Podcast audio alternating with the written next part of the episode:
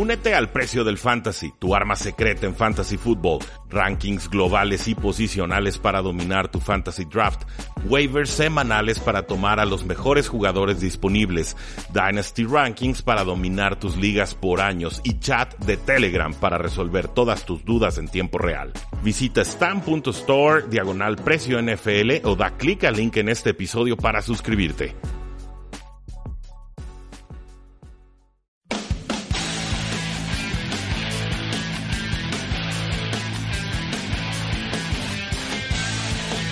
Saludos a todos y bienvenidos a Tres y Fuera, donde la NFL no termina. Y nosotros tampoco. Mi nombre es Rudy Jacinto. Me buscan en Twitter como arroba paradoja NFL. Ahí podemos intercambiar preguntas, dudas o sugerencias sobre esta maravillosa liga o cualquier otro tema que les interese. Como todos los martes de 7 a 8 de la noche, le damos las gracias al Tecnológico de Monterrey Campus Guadalajara a través de su señal de Sinapsis Medios por permitirnos grabar este programa en vivo y en directo a través de Sinapsis Medio, por supuesto, pero también de nuestra página de Facebook 3 y fuera, un Facebook Live que posteriormente queda guardado como podcast. Asimismo, no olviden seguirnos en todas nuestras formas de contacto. Estamos en Facebook, estamos en Twitter, estamos en Instagram, estamos en YouTube, en Spotify y también, por supuesto, en iTunes. Y además me acompaña ahora sí el buen Oscar Huerta que me dejó muerto sin voz hace como dos semanas. Dijo, no, Rudy, te la avientas solo. Más o menos tratamos de salvar el barco, pero eh, ya volvió, ya se dignó a presentarse el muchacho.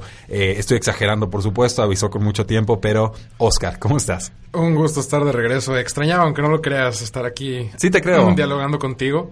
Eh, semanas lentas han sido últimamente. Después del draft se relajó un poco otros deportes en playoffs, pero eh, extraño, extraño de verdad ya la NFL, aunque sea en proceso de draft o se empieza a ver cómo baja de ritmo. Sí, definitivamente, digo, para los que nos gustan los otros deportes, pues se acabó la Liga Española, se acabó la Premier, la NBA está en sus fases eh, finales, el hockey también, eh, no lo sigo tanto y sí me gusta. Pero fíjate que en playoffs se pone muy rápido, es intenso, es, intenso, es lo que me gusta a mí el hockey, eh, la intensidad con la que juega. Pura adrenalina y nunca he vivido un partido como ese, creo que los Penguins hace algunas temporadas me tenían maravillado. Eh, y también, bueno, algunas noticias de los Arizona Cardinals. Pero em, empecemos desde arriba, Oscar. Hay varias noticias en el tintero, como siempre, pero me parece la más importante es esta, en la que los Jets despiden al general manager Mike McCagnan y además se fue con él el vicepresidente de personal de jugadores, Brian Heimerdinger, creo haberlo pronunciado bien, una decisión que toma el, dueño del equipo. Así, así de sencillo, por lo menos el, CEO Christopher Johnson, el, dueño Johnson está en, en otras labores eh, internacionales diplomáticas, creo que está en, el Reino Unido a, cargo de Trump, pero el, caso es que dicen Tomamos una decisión después de mucha reflexión, muy, cuidadosa evaluación, y esto va en los mejores intereses a largo plazo de los Jets de Nueva York. Eh, McCagnon estuvo cuatro años en el puesto, tuvo un récord de 16 en su primera temporada y de ahí en adelante tuvo un récord de 14 victorias y 34 derrotas, esto del 2016 al 2018. Se le reprocha sobre todo eh, muchos errores en el draft, sobre todo la clase del 2016 en la que consiguieron al linebacker Darren Lee en primera ronda, no ha sido de impacto, de hecho ya lo, ya lo cambiaron. Christian Hackenberg, el gran fracaso de segunda ronda, no tuvo ni un snap como profesional en la NFL y cuando estuvo en la AF vimos por qué no jugaba, porque tampoco pertenecía a ese nivel. Y, también Jordan Jenkins para redondear esas primeras tres rondas. No les doy mucho premio por tomar a Sam Darnold del año pasado, les cayó en el pick 3 global, eh, estaba sencillita la, selección ahí. Y además, eh, pues no consiguieron pass rushers. Tenían un frente fuerte cuando llegó McCagnan. Se fue despedazando, se fue haciendo viejo. Perdieron a Sheldon eh, Richardson, perdieron por ahí a Mohamed Wilkerson. Se habla de que ahora eh, hay otro liniero defensivo, se me está escapando el nombre, Leonard. Ah, sí sé cuál. Sí, bueno, un, muy buen... Leonard Williams, creo que sí, Leonard Williams. Eh, también estaría a la venta. Entonces, bueno, se despedazó por completo en lo que en algún momento fue el bloque fuerte de los Jets de Nueva York. A grandes rasgos se habla de una pelea de poder, de unas diferencias irreconciliables entre, obviamente, el general manager Mike McCagnan y el nuevo head coach y, GM interino por el momento, Adam Gase, que llega de los Miami Dolphins.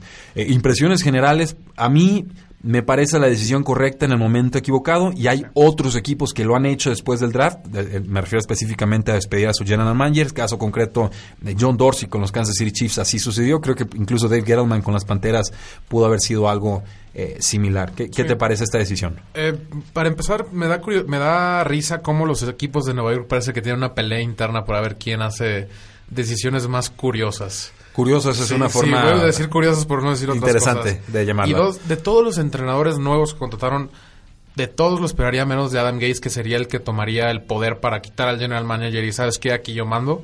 Definitivamente no esperaba Adam Gates. Creo, como dices tú, es la decisión correcta, pero en el tiempo equivocado. No puedes dejar que tu general manager haga toda la agencia libre, le dé millonadas a dos jugadores que todos todavía preguntan si valen la pena o no.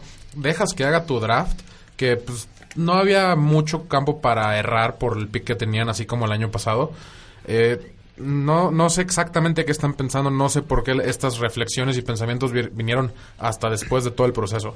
Ahora, yo pensaría que el general manager tuvo que tener injerencia en la selección del head coach. Claro. Si no se entendían desde un principio, si había algo que pensaba el general manager que podía causar rispidez o diferencias con Adam Gates, pues desde un principio no lo contratas, no te esperas a contratarlo y que meses después te clave la puñalada en la espalda y, se quede con tu puesto. Que, que, no es necesariamente lo que sucedió con Adam Gates, pero obviamente eh, no hemos tenido ni un partido de NFL profesional y ya se estaban dando de topes. Entonces, algo había ahí de entrada que McCagnan termina de confirmarme que esto no era lo suyo, que la gestión estaba mal. Si no se dio cuenta que iba a haber diferencias con Adam Gates y que no debió contratarlo si así iba a ser, eh, creo que con total justicia termina siendo despedido. Sí, este, no, no sé si recuerdas bien, pero si, si mal no recuerdo yo, los Jets fueron de los últimos en contratar head coach. Entonces no sé si tuvo que ver ahí que era el mejor que quedaba, tuvo que pues, conformarse a lo mejor con su head coach. Porque me acuerdo que Arizona les ganó hasta Kingsbury. Sí, es, es cierto. Sí se tardaron algo los Jets de Nueva York en conseguir a, Adam Gates. Los Delfines fueron los últimos en contratar, si recuerdo bien, con Brian Flores por lo del Super Bowl. por el Super Bowl, exactamente. Eh, Igual que Cincinnati con, con Zach Taylor. Así es, el, heredero, el, muchacho de, Sean McVay de los Rams.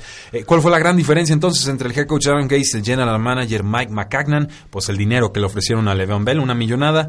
No sería el primer head coach inconforme con darle una millonada a un jugador, pero ciertamente el esquema ofensivo de Adam Gates jamás ha requerido de un corredor mm, muy caro.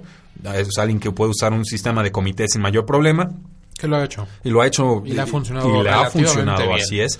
Eh, los Dolphins ganaban por poquito y perdían por paliza, pero en las últimas eh, temporadas han terminado con récords 7 y 9, 9 y 7. y han sacado de repente corredores que tú dices, estos dos son buenos, pero juntos nada más y los sabía utilizar bien. Y muchas veces era las, los pases pantallas o esos comités que, como los de Patriotas. Sí, es un. vamos, es un esquema. Que no sabes a quién va. Es, es un esquema que funciona y que ha evolucionado y creo que lo ha llevado bien en la NFL. Le ha faltado talento, con los delfines le faltaba muchísimo talento. De repente se pelea Adam Gates con las estrellas, ¿no? Jugadores con más talento, no las utiliza y no nos terminamos de enterar por qué eso. Yo solo reprocho eh, en cierta medida a Adam Gates, pero eh, no cuestiono que sea un buen head coach. ¿eh? Yo, creo que hizo una labor bastante digna para lo poco que tuvo para trabajar con los delfines de Miami. Estoy seguro que Peyton Manning, con quien también trabajó cuando era coordinador ofensivo de los Denver Broncos, también tendrá muchas buenas cosas que decir de él. El otro contrato que dejaba inconforme, pues el de linebacker interno middle linebacker CJ Mosley, un fantástico jugador de los Baltimore Ravens, pero que firmó por una cantidad verdaderamente de fuera de mercado. Sí, no, firmó como si fuera el top uno de la liga y no digo que no sea el mejor top 10 o que esté entre los mejores 5, pero no está tan por encima de los demás. Así es. Eh, luego, bueno, vimos que de inmediato Aaron Gates dijo, pues este es mi puesto, pues voy a ejercerlo. Y decide mandar a la primera ronda del 2016 que mencionamos, al linebacker Darren Lee, a los Kansas City Chiefs a cambio de una sexta ronda del 2020. Un jugador que ha decepcionado. Lo regaló. Sí, lo regaló, había decepcionado, quiere limpiar el vestidor, tiene 25 años, se, se une a un buen grupo de pass rushers con Frank Clark y con Emmanuel Lockback, que llega de los, eh, que fue de los, de los Cleveland Browns. Eh, el safety Tron Matthew, que llega de los Houston Texans.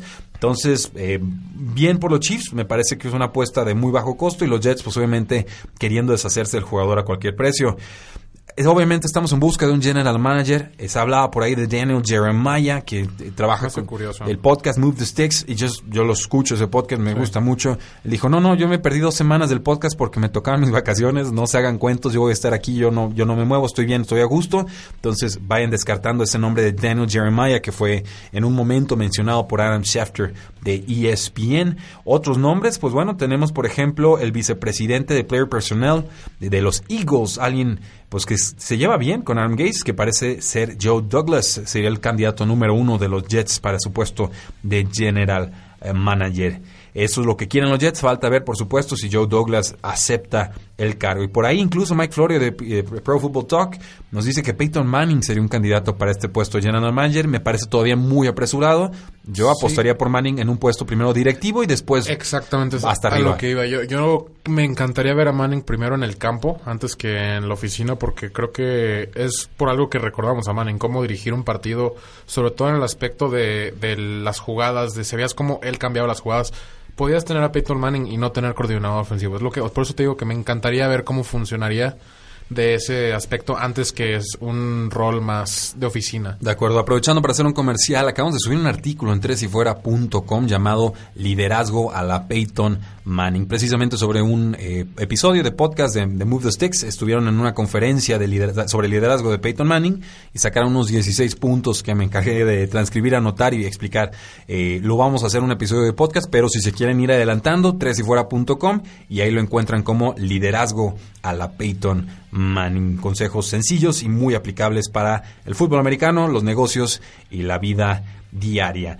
Eh, pasando a otro tema con los Falcons, pues renuncia Scott Pioli. Nos sorprende un, alguien, pues, el segundo amando en la toma de decisiones de jugadores y gerenciales en los Falcons, que me parece han tenido una muy buena gestión. Jugadores muy caros combinados con eh, jugadores en su primer año, bueno, en su primer contrato, en su contrato de novato, y muy balanceados. Se le van a hacer caros algunos jugadores a los Falcons, pasan esa segunda fase en la que ya le tienen que pagar a sus estrellas, pero eh, Scott Pioli dice, estoy bien, no estoy enfermo, no tengo otro trabajo, simplemente fue mi decisión, siento que es momento, no sé qué voy a hacer, pero eh, sentía que era el momento de retirarme. Le estuvo en algún momento en los medios y podría quizás regresar a ese, a ese apartado laboral.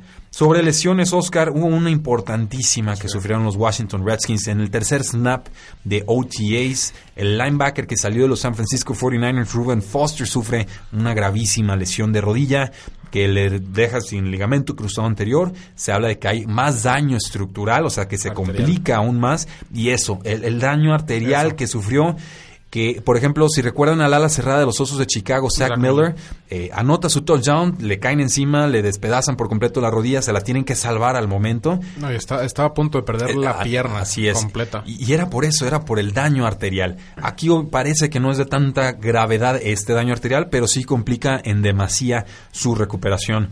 Eh, Oscar, más allá de los problemas extracancha, dos acusaciones de violencia intrafamiliar, de violencia doméstica, ¿Qué pierden los Washington Redskins en el campo sin Ruben Foster? Eh, no, sabemos exactamente qué pierden porque, pues, por lo mismo que dijiste, ha tenido problemas. Hasta parece que en realidad de, después que deciden no castigarlo y que lo agarran los Redskins y todo el mundo los juzgó. Eh, parece karma. Pierden una pieza creo que importantísima, una defensa que pintaba para ser una de las mejores, diría yo, de la NFL. Entonces, estaban acostumbrados a no tenerlo porque obviamente acaba de llegar, pero era una pieza que iba a encajar bien y con el resto de compañeros que, que tenían ahí, creo que draftearon a Montez Sweat, entonces eh, poner esos dos juntos, entonces iba a estar interesante, creo que pues, es parte de la del off season, se empiezan a lesionar este jugadores importantes, este, empiezan a moverse jugadores entre equipos por lo mismo para cubrir necesidades, corebacks de repente se lesionan y de repente ves que un equipo trae a otro, entonces pierden una, una pieza importante, así de fácil. Sí, estoy completamente de acuerdo. Eh, Ruben Foster en 2017, tardía primera ronda del 2017, por esto del tema de la violencia y las acusaciones, año espectacular con los San Francisco 49ers, ultra dominante, jugador revelación, candidato a novato defensivo del año. Y en la siguiente temporada me parece que baja bastante su nivel y se suman a estos problemas extra cancha y San Francisco dice, saben que yo no quiero saber nada de esto. Washington es el único que mete aplicación en waivers por él, el resto de la liga como que los ve de reojo diciéndoles, a ver, canijos, hay que cuidar el escudo, no me vengan con estas payasadas. Eh, les sale la apuesta, finalmente no hay acusación legal, eh, sobrevive, digamos, al proceso legal como tal. Creo que se retiran los cargos y eh, la NFL decide no suspenderlo. Entonces parecía que tenía vía libre y ahora pues karma o no karma, el caso es que el jugador por lo menos se va a perder la temporada 2019 y los Washington Redskins históricamente, por lo menos en los últimos 10 años, equipo lleno de lesiones. Creo que algo sucede con el sistema de entrenamiento, eh, no necesariamente en este caso en particular, pero eh, definitivamente eh, algo hay ahí con el sistema de Jay Gruden. Darius Guys el año pasado. Sí, y, tantos otros. los Redskins arriesgan mucho con, con las lesiones. Recientemente lo que más se me viene a la mente Darius Guys y creo que fue también el tercer o cuarto día, o sea, fue iniciando. Sí, bueno, y, jugadores, por ejemplo, el corredor Keith Marshall, que nadie de ustedes conoce, pero yo sí, era muy veloz en colegial, llegó lastimado, lo tomaron, jamás pudo jugar, jamás fue de impacto y así un montón de jugadores. Pero bueno, triste la noticia. Nos pregunta Roberto Madrid y bienvenido a nuestro programa en vivo. Saludos desde Chihuahua. ¿Saben algo de la lesión de Nick Boss el día de hoy? Eh, ah, ¿verdad? Oscar, no. yo, bueno. yo sí, y en Twitter hubo una lesión de Nick Bosa, se resintió del tendón de la corva derecho, el, el, isquiotibial derecho. Eh, no conocemos la gravedad de la lesión, el head coach no quiso aterrizar más, no supo decirnos más.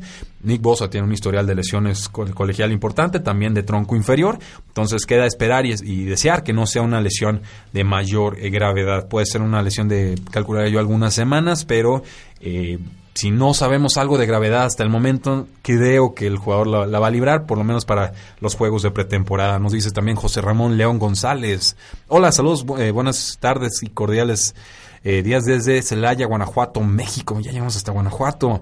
Una pregunta, ¿cómo ven a los Osos de Chicago para la temporada que viene y draft que pasó?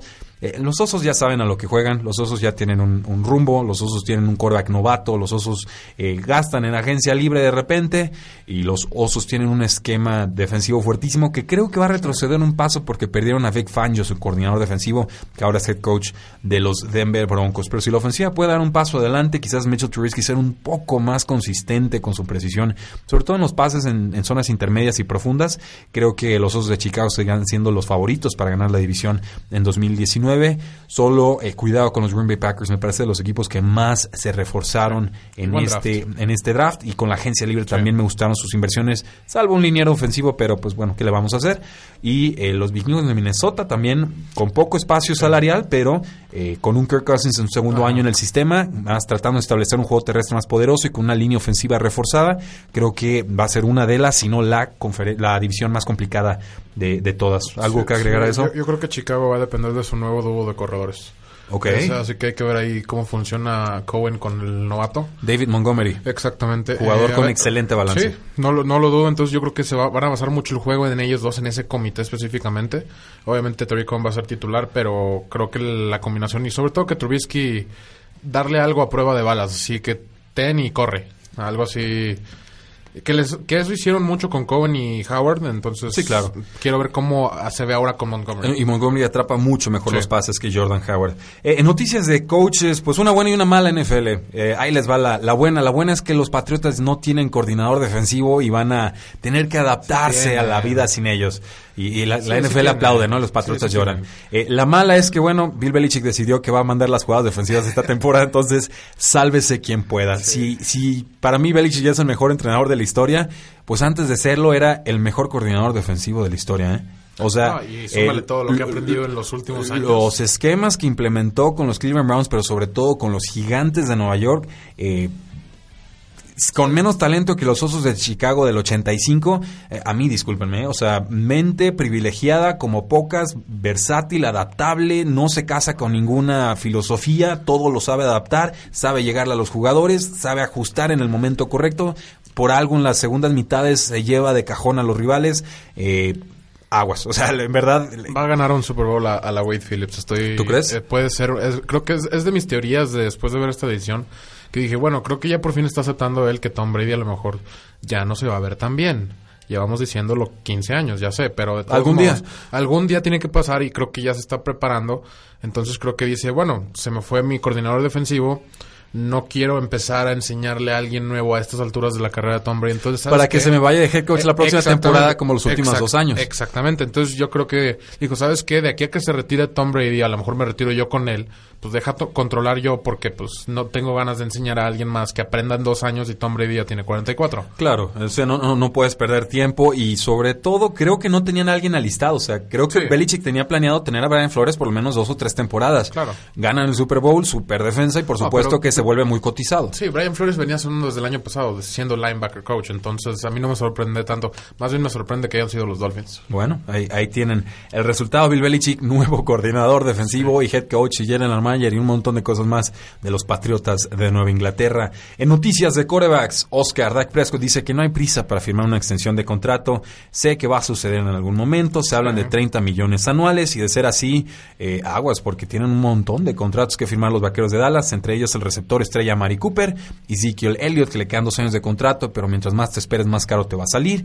Tienes que firmar a Baron Jones, el safety cornerback, que es muy poderoso, y por ahí Jalen Smith, también el linebacker, ya estaría pensando en un segundo contrato. Y la intención de los vaqueros de Dallas es firmarlos a todos, y pueden hacerlo, pero eso te deja con muy poco espacio y en un escenario tipo los Atlanta Falcons o los vikingos de Minnesota, que tienen muchas estrellas y lo demás lo tienen que ir llenando con novatos o ir haciendo recortes de veteranos o pidiéndoles que se bajen el sueldo, ¿no? ¿Los vale Dak Prescott? ¿Se los darías? Sí, yo creo que yo sí se los daría. Nos ha mostrado suficiente con un coach muy deficiente como para decir, ¿sabes qué? Sí, yo tengo la capacidad de llevar este equipo un 13-3. Por ahí lo hizo, creo que en su temporada de novato. Entonces, no, yo digo que sí los vale. Más bien me daría mucha risa si terminan no firmando a Mari Cooper. Eh, pues a Mari Cooper está, eh, está, pidiendo 18 millones de dólares. Estos, eh, Es más que Odell Beckham Jr., que es el jugador mejor pagado en estos momentos. Creo que está cobrando entre 16 y 17. sería raro. Sería raro que los vaqueros de Dallas pagaran una primera ronda y luego no lo pudieran renovar. Eso no me entra en el, en el, en el sistema, el modus operandi de Jerry Jones. Sí, pero ¿estás de acuerdo que darle 18 millones nomás porque él diste una primera ronda por él sería claro. doblemente. será duplicar un error, quizás. Digo, Amari Cooper tuvo un buen impacto en el 2018. pero no de 18 millones. Pero no de 18 millones, sobre todo porque sí llega a ser inconsistente. Pero eh, veremos qué sucede ahí. Yo no se los pagaba a Doug Prescott. Yo sería, experimentaría, sería el primer equipo en decir, ¿saben qué? Jugamos con este contrato, con este año. Si el, juegas muy bien, pues te aplico la etiqueta de jugador franquicia y ahí me la llevo. Yo, yo no lo renovaría pensando en un futuro, pensando en los corebacks que vienen. Yo ya empezaría a analizar ese tipo de cosas porque, pues, quieras o no, es un coreback de tercera ronda. Viene una clase que creo que es igual o más buena que la que vimos el año pasado. Entonces puedes empezar a, hasta año pasado este o año pasado pasado Darnold Rosen y todos ellos. Baker Mayfield. Exactamente. Yo creo que si dices, bueno, voy a jugar, si no funciona, ¿sabes qué? Pues doy más picks, me muevo un poco más abajo y vienen tres corebacks de calibre de franquicia, sin duda. Sí, estoy, estoy de acuerdo. El 2020 viene fuerte es una apuesta interesante la que quieren hacer los vaqueros de Dallas. Digo, porque todavía lo tienes bajo contrato. Puedes todavía usar este año de, de, muestra, exactamente. Y tiene sus limitaciones, Zach sobre todo con el pase profundo. Y, creo que no lo va a resolver nunca. A mí me da tristeza cuando lo veo lanzar profundo. Es impresionante lo malo que lanza.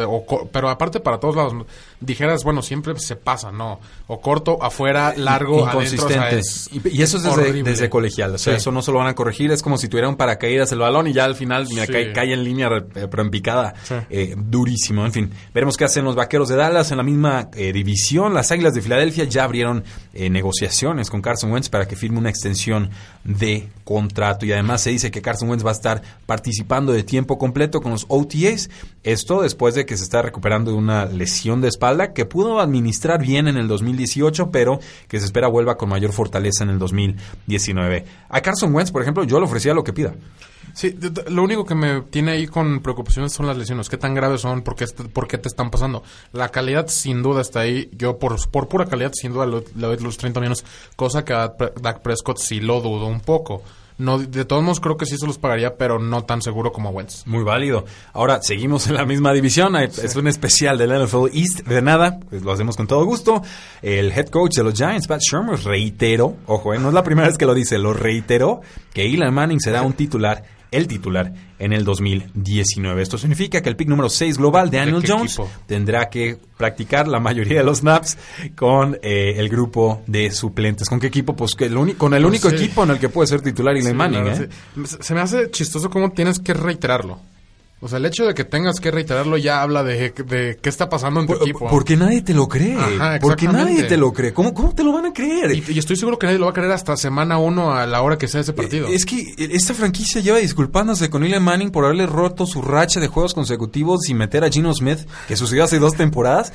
Es un purgatorio. Se lo, se lo llevan disculpando de rodillas, dándole rosas y, consiguiendo en el draft a su clon de, de, forma, bueno, verdaderamente impensable. los Giants son, igualitos. Son idénticos da miedo. Son idénticos, tienen las mismas facciones, las mismas reacciones. Que está bien, digo, no, no pasa nada, no, no la vamos a pero agarrar. sí da miedo, sí, como que dices, ahora entiendo todo. Es, es, como cortar con tu ex y andas con alguien que es igual, ¿no? O sea, como que tienes un tipo y no decides cambiar de. O no te has dado cuenta, que es lo que más tristeza me daría. Y todos los demás te dicen, oye, este, no estás repitiendo patrones extraños en tu vida de los Giants. No, no, no, este, tienes que conocerlo, darle una oportunidad. Le vamos a dar una oportunidad, todavía no vamos a evaluar como tal a Daniel Jones, tenemos que verlo en el campo, yo tengo mis reservas, la mayoría de la comunidad analítica la tiene, Oscar también, pero eh, bueno, no me sorprende. Lo que sí me gusta es que le van a dar tiempo de madurez a Daniel Jones. Sí, es lo que a mí me gusta, de hecho creo que dos de los cuatro quarterbacks de este draft eran necesarios, bueno, cinco si contamos a Greer, era necesario. Yo lo cuento y como quarterback número 4 sobre Daniel Jones, ¿eh? Discúlpame. bueno, yo, bueno, yo digo por los que se fueron en primera ronda o los que se esperaba que se fueran en primera ronda. Drew Locke era el que más necesitaba estar atrás de alguien. Lamentablemente ese alguien es Joe Flaco. Eh, sí, eh, que, es, que es muy grande, pero no va a ser su mentor. Ahorita lo hablamos. Exactamente. Este, Daniel Jones creo que también era muy necesario porque tiene muy buena, muy buen cerebro y técnica y tú lo quieras, pero siento que no sabe lo que es estar en los golpes de verdad, porque si tú te pones a ver los partidos que jugaba, contra quién los jugaba, cómo los jugaba, en realidad no, no había gran, gran oponente. Entonces, así que Kyler Murray, pues obviamente lo tenías que meter ahí al fuego desde el juego uno, porque si no todo el mundo te va a colgar. Haskins ahí en Washington, no sé qué está pasando ahorita, entonces... Eh, creo que sí podría iniciar Haskins, pero todos los demás era necesario que estuvieran sentados. Entonces me alegra mucho que los gigantes sí lo tienen que reiterar desafortunadamente, pero me da, gusto que sí lo vayan a hacer. Así es, es muy raro que una primera ronda quarterback tenga tiempo para adaptarse a la NFL. Daniel Jones creo que lo necesita. Víctor Solano nos dice saludos desde Costa Rica. Ya llegamos a Costa Rica, ¿cómo ves? A Celaya y a Costa Rica. Dios mío, conquistando nuevas fronteras. Eh, siempre notable el programa. Muchísimas gracias. Nos dice Gettleman, el general manager de los eh, Giants de Nueva York. Siempre se la fuma muy verde. No sé cuál fuma, no sé qué marca fuma, no sé cómo la fuma, el caso es que la fuma. Eh, y bueno, en Sudamérica algo se sabe de eso y por qué no, en México también y más al norte eh, también. Es una persona con decisiones muy curiosas. Si lo escuchas hablar con todo el acento neoyorquino y dices, este hombre se la está pasando súper bien y, y, no importa, no le importa nada más. Desafiando al mundo. Y mira, aprovechando el comentario de la marihuana, nos dice Carlos Mora, buenas tardes, quiero saber su opinión de algo que tengo en la cabeza hace días. ¿Qué sería de la carrera de jugadores como Gordon, Irving, Gregory y tantos jugadores? Que por las suspensiones de marihuana terminan por acabar su carrera. ¿No sería bueno que la NFL sea ya legal el consumo de marihuana? Sí, desde hace tiempo sí, por favor sí. Mucho mejor que estén tomando o consumiendo eh, canibanoides, sin el TCH, eh, THC, eh, sin los alucinógenos, ¿no? sin los estados alterados de conciencia, que estarse metiendo opioides de todo tipo, opios, que crean una dependencia mucho más marcada. y, si, en realidad es para el dolor muscular, eso que lo, que lo usen. O sea, si pueden localizarlo, eso, que padre. Mira, por, por mí si quieren visitar el séptimo cielo con, un churro, que se diviertan mientras no afecten a los demás. O que no te afecte el trabajo. Sí, porque no, no es como que consumes eh, marihuana y entonces tu rendimiento deportivo mejora, al contrario.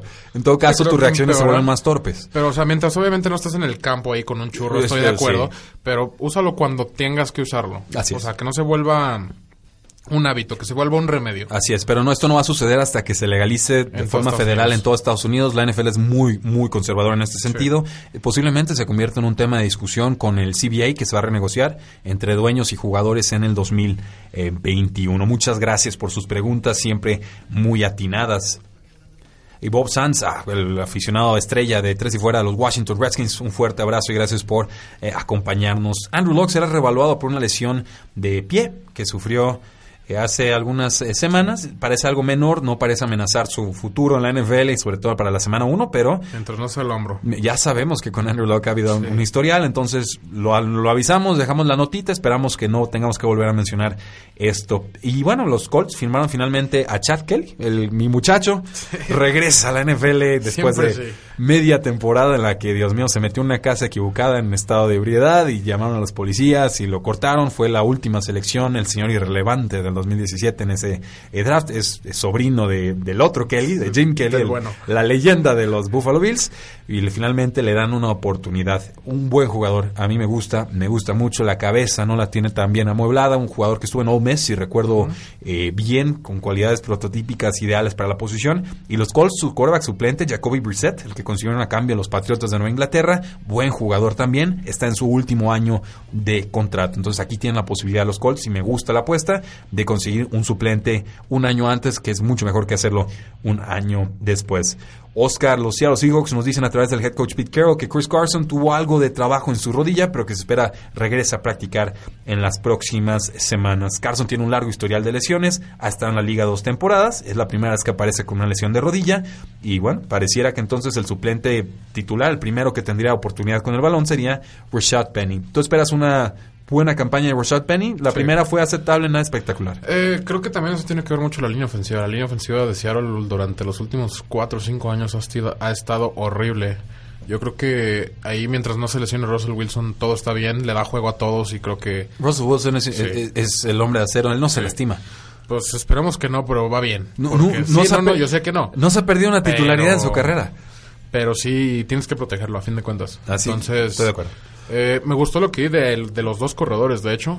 Creo que draftearon un tercero por ahí que me había gustado, no, recuerdo bien su nombre, o contrataron en agencia libre, pero... ¿El quarterback suplente o...? No, corredor. Eh... Seattle, no, no recuerdo, pero creo que contrataron a alguien. Y bueno, hay un corredor también suplente que, bueno, que lo tomaron en el draft. Sí, ese. ¿Quién fue? Pues eh, dejaron ir a Mike Davis, está Chris Carson titular, tienen pero ahí agarraron a... alguien ahí, me acuerdo, no me acuerdo si fue en el draft o en agencia libre, la verdad, pero... Creo que draft. Pero creo que el comité va a ser clave ahí otra vez. Bueno, eh, nos dice Emanuel Espinosa Rodríguez, legalicen la mota, eh, ¿no? Dice, legal, legalización de calidad barato. Sí, La, la, cancioncita, luego la ponemos. Eh, en fin, nos dice eh, del head coach de los Redskins, Jay Gruden, que espera que también Darius Guys, el corredor, regrese bien de su lesión de rodilla. Se la están llevando con calva, hubo un contratiempo por ahí, parece que no es nada grave, pero ver para eh, creer. ¿Será el corredor titular de los Redskins esta temporada o todavía será de Adrian Peterson el puesto? Yo creo que va a ser Adrian Peterson, pero va a terminar siendo Guys. Creo que inicia uno, pero termina la otra con la titularidad. Un buen, un 2. Un muy buen. Me, encanta. un 2. Estoy, muy ansioso por ver a Guys. Sobre eh, todo aprendiendo de Peterson. Definitivamente. También con San Francisco, el corredor Matt Braden está sufriendo una ligera ruptura pectoral, nos dice la noticia. Sí, literal. No sé cómo puedes ligeramente romperte el pectoral. Eh, pues no lo sé, digo, las lesiones siempre son ligeras hasta que las sufre uno, ¿no? Entonces ya, son, ya son de alta gravedad. Pero el caso es que evitó eh, la cirugía, no fue operado, pero se va a perder el resto de los entrenamientos de off-season. Lo que sí es que Matt Breda nos dice que los tres corredores, lo que es Matt Breda, lo que es, ah, se me estaba yendo Tevin Coleman, y el otro es que sería Jarek McKinnon, que se perdió toda la temporada anterior, van a ser utilizados mucho. Por ahí incluso los suplentes Raheem Mostert y Jeffrey Wilson tuvieron algo de participación en la campaña pasada, y eh, pese a las lesiones y la rotación que hubo en ese backfield. San Francisco fue el tercer equipo con más yardas terrestres la temporada pasada, tuvieron 1799. Breda tuvo 814 de ellas en apenas 153 acarreos, lo cual representa 5.3 yardas por acarreo, que es un número espectacular. Eh, con los Patriotas firmaron una extensión de contrato con Julian Edelman, dos años, 18 millones de dólares. Estará firmado hasta el 2021, cuando tendrá 35 años. El contrato incluye 8 eh, millones de dólares eh, como bono por firmar, o sea, se lo dan de golpe, y además 12 millones de dólares garantizados. ¿Les ganó la euforia de que ganara el MVP o realmente se los, se los merece y lo necesitan? No, yo creo que sí se los merece.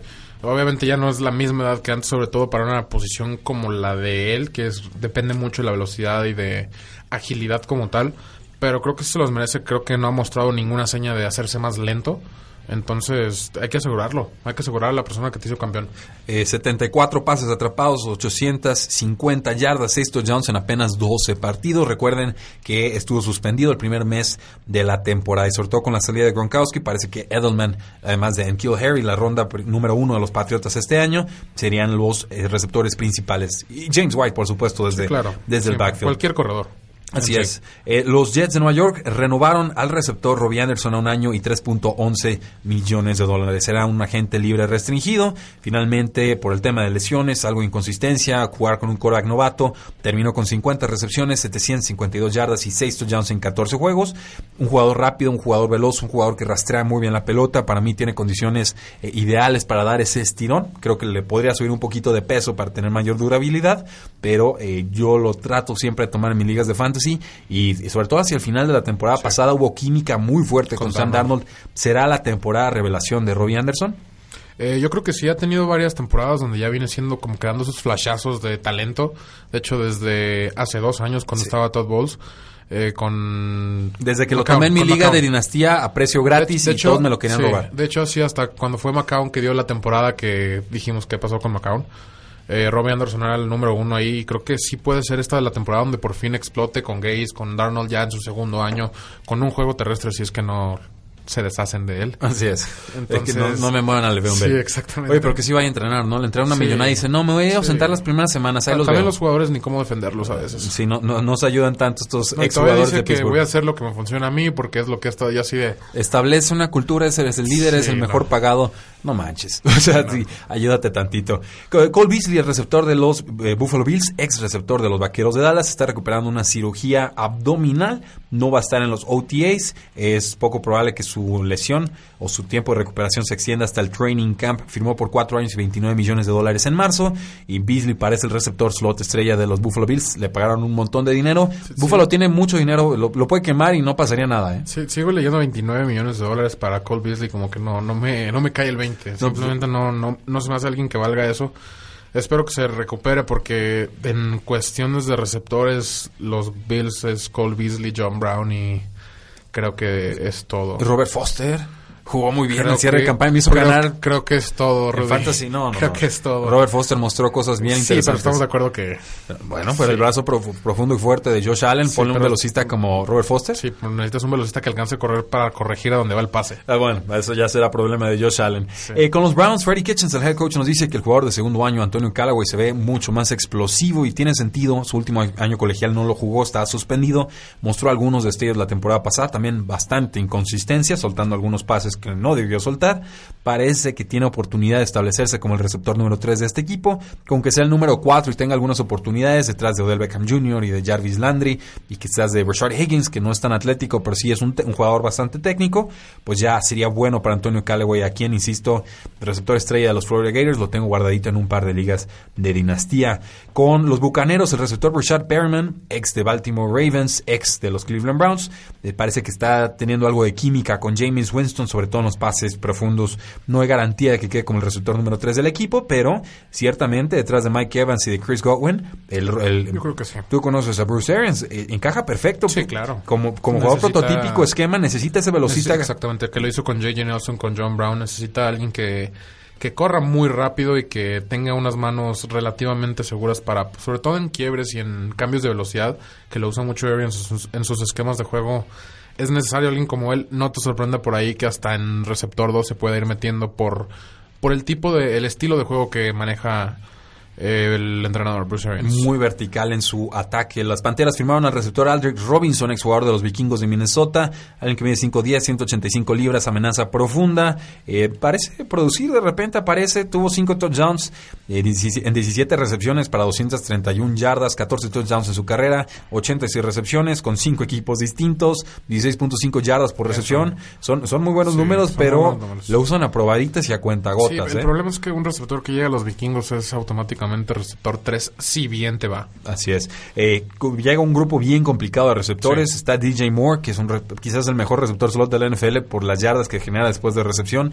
Curtis Samuel, que es un velocista. Chris Hogan, que a ver si le queda algo después de estar con los Patriotas. Rashad Ross, que llega de la AAF, era creo el mejor receptor de toda la liga.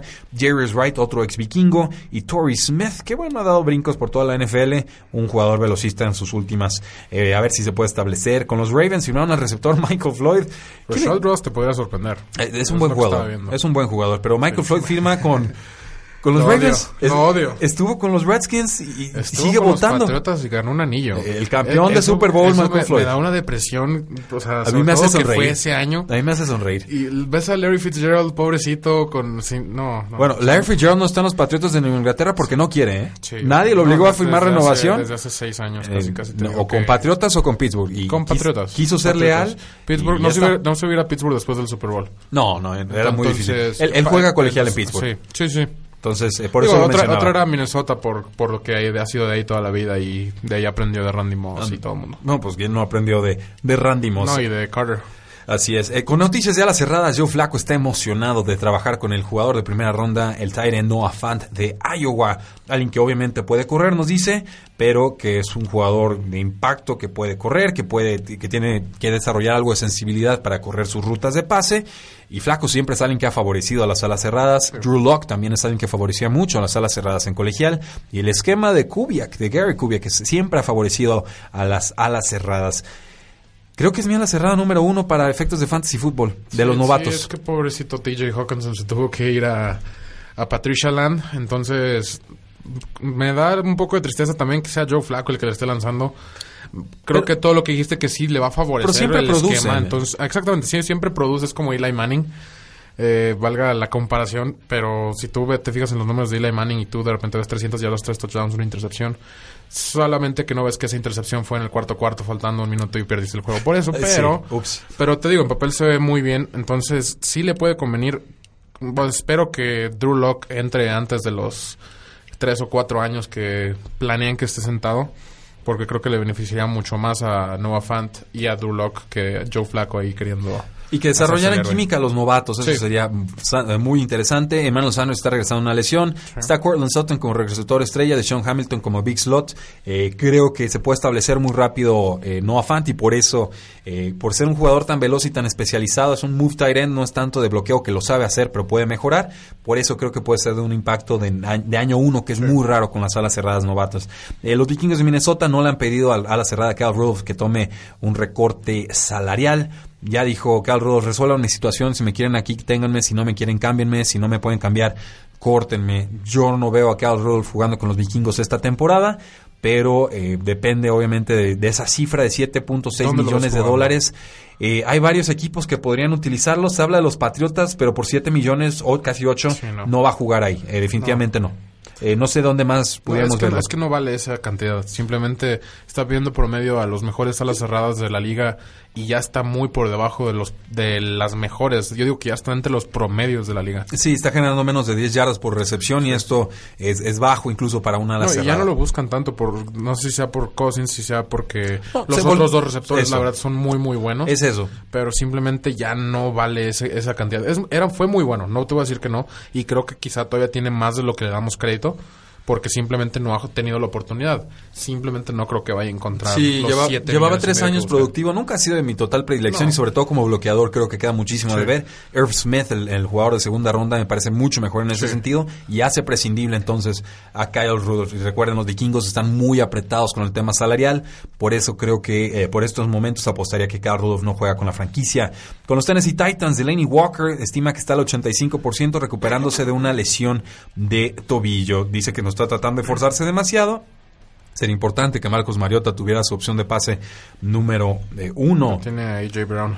Eh, otro gran jugador, pero pues ¿cuántos jugadores de receptores pueden ser relevantes en esa ofensiva a como ha venido jugando Marcos Mariota? Eso es lo que No, me sí, preocupa. es, es por el esquema en que han querido implementar, y lo, y lo digo entre comillas porque creo que medio han querido replicar lo de Oregon, pero no, no logran concretarlo. Pues es que no se mantiene sano Ajá, Marcos. Mariota. Por, la- por muchas razones. Entonces creo que por la velocidad y fuerza del juego en este nivel no puedes implementar algo y simplemente Mariota para muchas otras cosas no sirve mucho. Bueno, eh, con los Texans cortaron al ala cerrada Ryan Griffin, quien hace algún, un, mes fue acusado de vandalismo y de intoxicación pública, y además de haber golpeado a través de una ventana en un hotel de Nashville, lo cual Además. no parece una gran forma de mantener tu carrera profesional.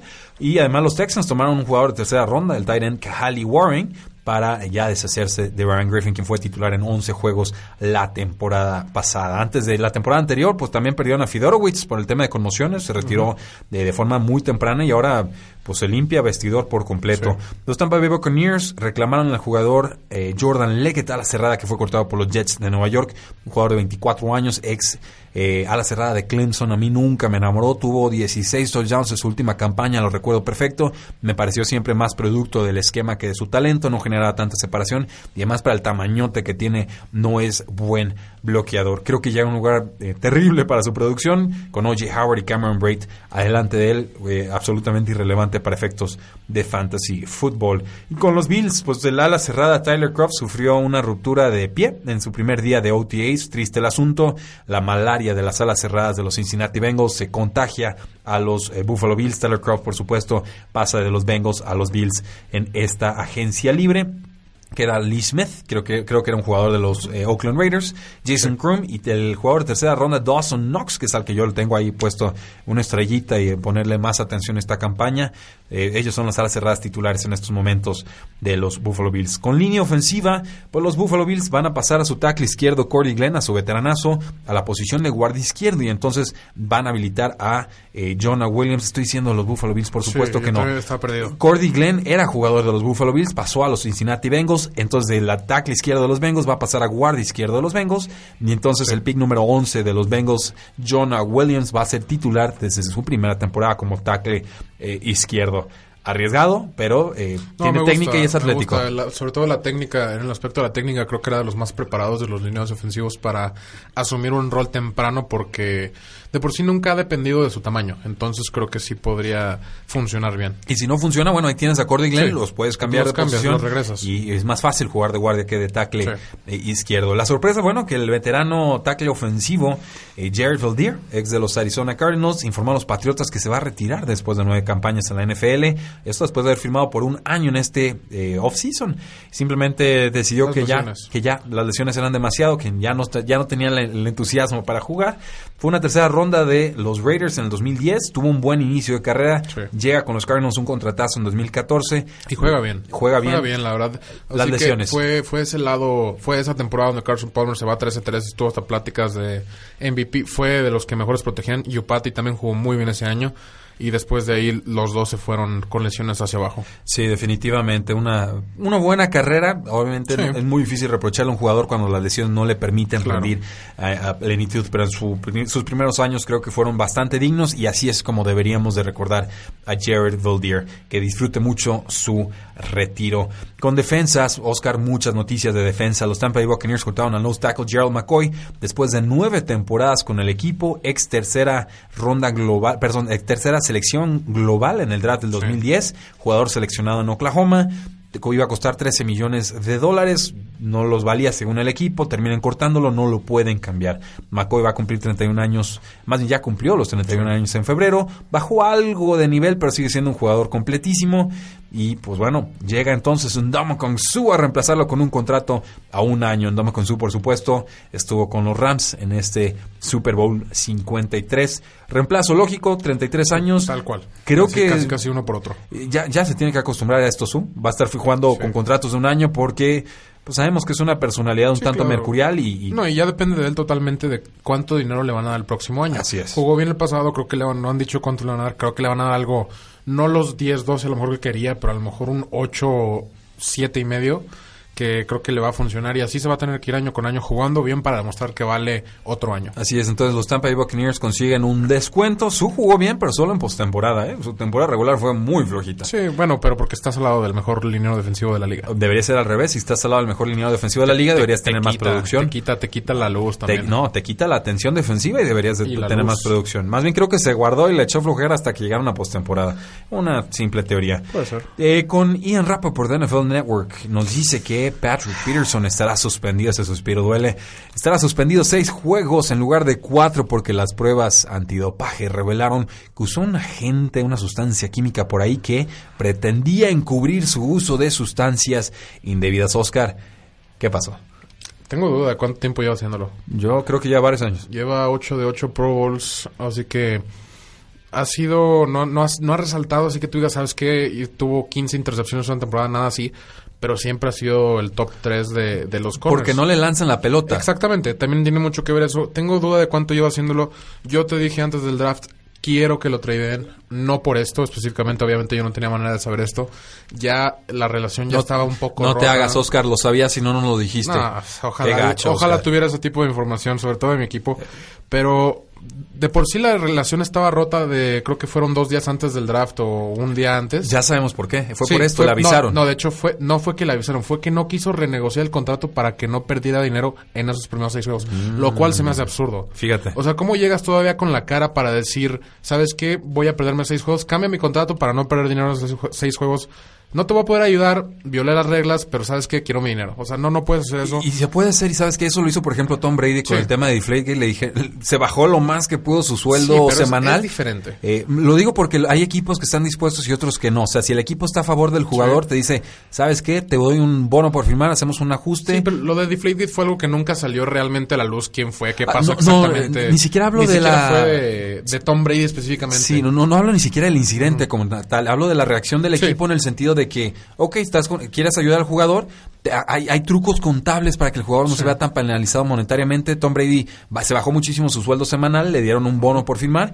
y entonces era como decirle a la NFL, me querías quitar mi lana, pues ¿qué crees? No puedes. Algo así pudo haber hecho Patrick Peterson y por lo que me dices, no se dejó. No, no se dejó, no se dejó Arizona. Arizona dijo, ¿sabes qué? Tú cometiste tu error, pierdes 3.5 millones de dólares de su salario, que creo que era de 12. Es alto. Algo así, que pierdes el 25% de tu salario, que fue por eso, por eso está enojado, por eso hay rumores que pidió trade antes del draft. Ah. Entonces, yo te lo dije, ¿te acuerdas contra el jersey? Yo te dije, creo que puede ser la última vez que me la pongo. Obviamente no sabía que era por esto, pero yo lo dije, espero que lo traden y le saquen valor ahora. ¿Y lo vas a, vas a quemar el jersey o qué va a suceder? No sé, ahí a ver qué hago. es el 21, a ver qué le pongo. Veremos, pero por lo pronto tiene a Robert Alford, exjugador de los Atlanta Falcons, tiene a Tremaine Brock, que firmaron hace poco una agencia libre, tiene a Byron Murphy, un muy buen eh, cornerback de segunda ronda, no tan atlético, pero sí, claro, estaban avisadísimos, estaban avisadísimos. Con los Bills firmaron al defensive end Jerry Hughes una extensión de contrato de dos años y 23 millones de dólares, 19.5 de ellos garantizados. Es un contratazo, ¿eh?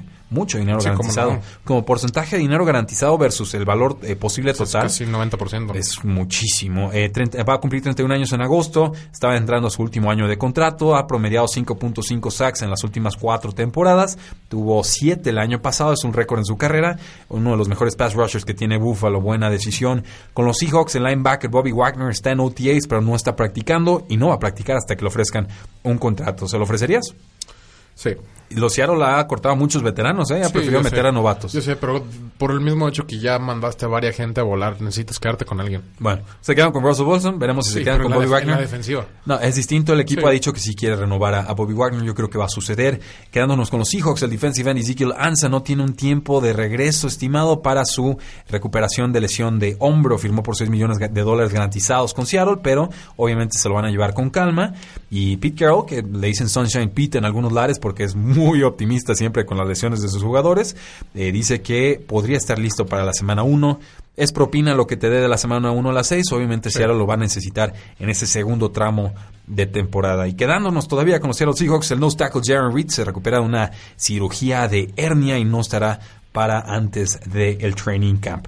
Ha aparecido en 46 de 48 juegos como profesional en la NFL y tuvo este problema en el 2018, pudo jugar a pesar de ello.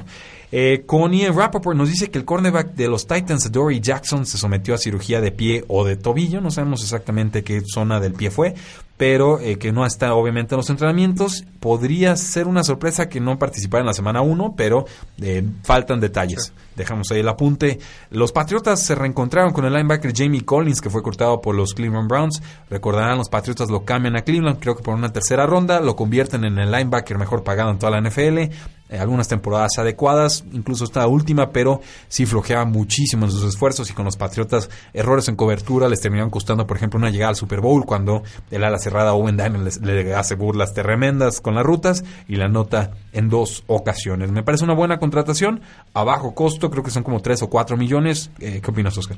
Dos Super Bowls después. Sí. me, da risa porque me acuerdo en ese momento cuando lo trajeron que Salieron hasta muchos memes de, te fuiste de 7-1, creo que a 0-8 algo así estaba pasando. De Patriotas a Cleveland. exactamente. Entonces, y luego ganan dos Super Bowls y te dicen, ¿sabes qué? Ya puedes venir. Sí, ya. Ya pasó, ya puedes venir. Ya, ya estuvo bueno de tu eh, castigo. Nos dice Aldo Morales, un saludo desde Lázaro Cárdenas, Michoacán. Un fuerte abrazo. Y Gilberto Peralta, Oscar, eres un crack. Sí, si lo eres, Oscar. Gracias por participar. Los Ravens llegaron a un acuerdo contractual con el linebacker externo Shane Ray, exjugador de los Denver Broncos, ex pick 23 global del draft del 2015 tuvo visitas con los Colts, con los Raiders, con los Seahawks. Finalmente, los Ravens son quienes lo toman. Necesitan refuerzos en la posición de pass rush. Me intriga mucho, como que lo tenían bien calificado y lo vieron a buen precio. Ya no aplica esto para la fórmula de picks compensatorios, porque fue firmado después de, de, creo que fue como el 3 o 4 de, de mayo. Y entonces es una contratación de muy bajo riesgo, un jugador de 26 años.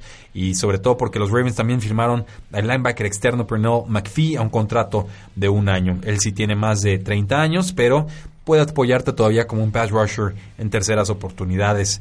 Los vaqueros de Dallas ya iniciaron negociaciones de contrato para extender al linebacker Jalen Smith, que ya se los adelantamos, debe firmar por mucho dinero si llega agencia libre.